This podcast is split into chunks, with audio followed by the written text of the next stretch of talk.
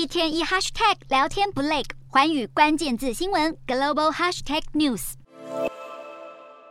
法国球迷手抱着头，脸上难掩失望情绪。法国在世界杯决赛遇上强敌阿根廷，双方你来我往，频频突破对手球门。法国最终却不幸在 PK 大战以二比四落败，未能拿下卫冕冠军。